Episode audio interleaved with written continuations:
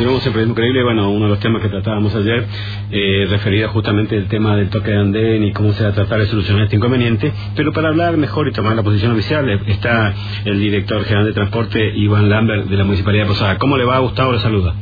¿Qué tal? Buenos días, ¿cómo estamos? ¿Cómo va esto, Iván? ¿Cómo, cómo se está avanzando en este tema?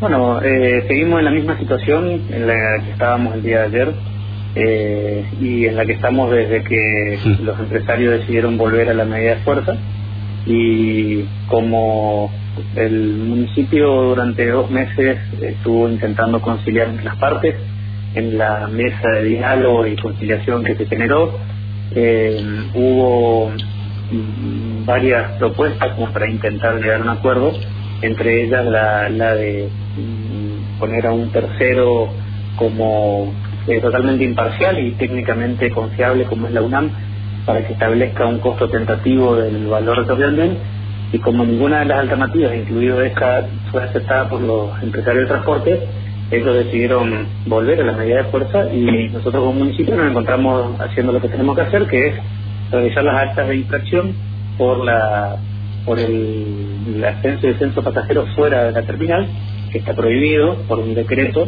el decreto 855 del 97, y a la vez por poner en riesgo la integridad física de las personas, haciéndolos subir y bajar en un lugar o en lugares que no son adecuados para ellos. En este caso, Iván, ayer hablamos con la, con la gente representante de transporte, decían ellos que bueno, que nunca nunca se les pidió números a ellos, que siempre se fue solo el número de la, de la terminal, digamos. No, eso no es cierto. Eso no es cierto. Eh, durante la mesa, durante la duración de la mesa, al poner a la UNAM como tercero para evaluar la situación, se pidió, por un lado, lo que eran los, los balances y, y cuentas de la concesión para poder hacer un análisis técnico contable acerca del, del recupero de la inversión y por lo tanto de cuál debía ser el valor de la tasa del, del toque de andén. Y por otra parte se le requirió a los empresarios de transporte que acreditaran cuál era el perjuicio económico que les generaba esto. Para eso la UNAM le solicitó una, también estados contables de las empresas para poder analizar en cuánto porcentaje le incidía el costo sobre su facturación. Y esa información es la que nos fue brindada a la UNAM, incluso en el informe que realiza la UNAM, la UNAM dejó claramente establecido que no pudieron evaluar a las empresas de transporte por no acercar ni una documentación. Con Eh, lo cual, eh, estamos hablando de algo que no es correcto. Eh, eh, Iván, eh, le hago esta pregunta desde respecto del usuario, soy, soy de usar mucho allí. Eh, ¿Habrá una solución para esto? ¿Usted lo ve, ve pronto una solución? Porque me parece que por ahí, al, al ser la intermediaria la, la municipalidad entre dos empresas, a veces en las cuestiones este, empresariales donde se juegan intereses muy fuertes, es difícil encontrar soluciones. ¿Usted ve una solución sobre esto? Y no estoy incluyendo aquí a los maleteros, que también es otra historia. Bueno, sí, eh, son, son dos temas. Por un lado, respecto a la solución, estamos intentando, a ver, por, por las buenas, digamos, o por llamarlo de alguna forma, que fue a través de la conciliación, eh, no lo pudimos lograr. Eh, si bien estamos eh, abiertos y dispuestos a, tener nuevas conversaciones para tratar de encontrarle la, la solución al problema, al no haber podido hacerlo de esa manera, no nos queda otro camino que el que está a nuestro alcance jurisdiccionalmente, que es realizar las actas de infracción y eventualmente, si así lo dispone en algún momento el tribunal de falta, eh, realizar el secuestro de algún vehículo. De todas formas, eh, también tenemos otros actores que tienen que involucrarse en esta situación y que hasta hoy no la han hecho, sobre todo la CNRT, que es la Comisión Nacional Reguladora del Transporte, Mm, que hasta el día de la fecha no ha intervenido, eh, ha, asumido una actitud pasiva respecto a esto y son los que los encargados de controlar lo que son las líneas de, de transporte de larga distancia nacionales y que son los que tienen que realizar también las actas de infracción correspondientes por el incumplimiento del contrato de transporte que están realizando las empresas al subir o bajar a un pasajero fuera de un lugar habilitado. Bien. Con lo cual estamos esperando también eh, la reacción de la CNRT. Respecto a los maleteros, hay que tener en consideración que los maleteros son una cooperativa de trabajo que alquila un local dentro de la terminal y a partir de eso tienen su base de operaciones y se encargan de lo que es, eh, digamos, subir y bajar las maletas del canal colectivo cobrando una propina o una liberalidad por parte del pasajero. Con lo cual, eh, desde el municipio nosotros lo que hicimos en la mesa de conciliación fue integrarlo a los fines de establecer cuál era su relación con la concesión de la terminal. Eh, pudimos eh, recolectar la información de que son una cooperativa, es una cooperativa que, que todavía tiene, tiene algunas cosas pendientes, pero que eran cuestiones de meros trámites a solucionar. Y bueno, de ahí en más, por lo que tengo entendido, se realizaron ahora una intimación por carta documento a la concesión de la terminal de carácter laboral, pero bueno, eso ya excede la, la la, de la municipalidad. Eh, Iván, y en este sentido, eh, la, la, la, pregunta es, los en este momento los maleteros están colaborando con los colectivos allí cuando bajan afuera o no? En la experiencia suya que ha visto, por lo menos lo que han sentido allí en, la, en lo que ustedes controlan, digamos.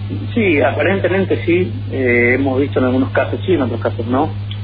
Eh, de todas formas, eh, los maleteros a lo largo de los últimos días de conflicto han, han asumido una actitud de acompañamiento a la a las empresas de transporte, por eso ellos fueron los primeros que hicieron el bloqueo de la entrada a la terminal y lo hicieron, eh, digamos, acompañando el reclamo de la terminal, de, perdón, de, la, de las empresas.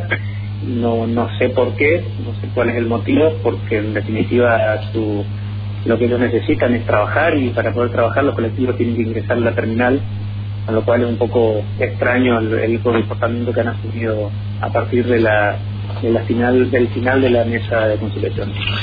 Eh, una última pregunta respecto a este tema. La, la posición respecto a lo que sostienen ellos, que en realidad dice que es que, que la, la, por lo menos así lo dijeron ayer los empresarios a través de su representante, eh, Fauce decía que en realidad están defendiendo los intereses de una empresa que no es misionera, que es correntina. ¿Usted qué opina sobre esto?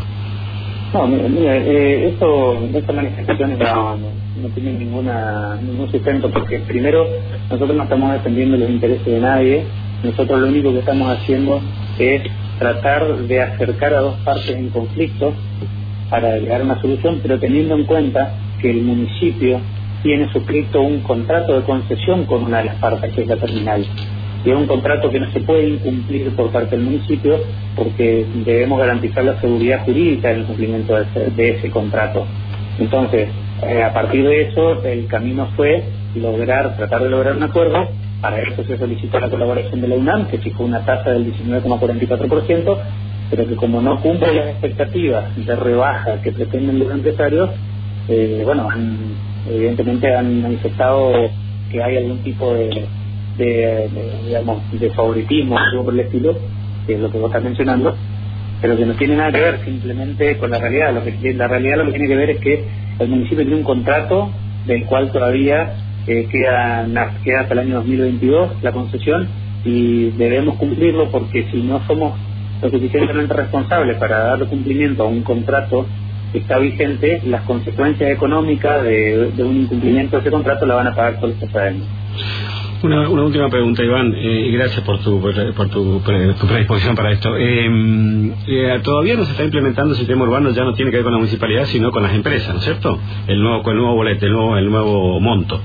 Sí, la, eh, el municipio dictó el decreto el día viernes, fue publicado en el boletín oficial, fue notificado el día lunes por la mañana a las empresas en forma personal pero aún no lo han implementado porque los municipios de Garupá y Candelaria no les han notificado su decreto de modificación de tarifas y como forma parte, como el sistema de SUBE está eh, coordinado con todo el sistema integrado metropolitano, eh, para poder llevarlo adelante necesitan tener la resolución de esos dos municipios, de Garupá y Candelaria, y el decreto provincial que lo, que lo convalide hasta que no tengan eso no lo van a poder llevar adelante.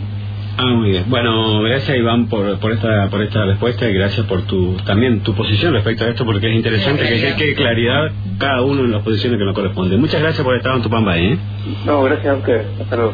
Escuchábamos a Iván Lander, director general de transporte de la Municipalidad de Posadas, justamente aclarando el tema del, del, del, toque de andén y todos los inconvenientes que está generando y además por qué no se está aplicando todavía el, el, el, el nuevo costo del boleto urbano aquí en la ciudad de Posadas.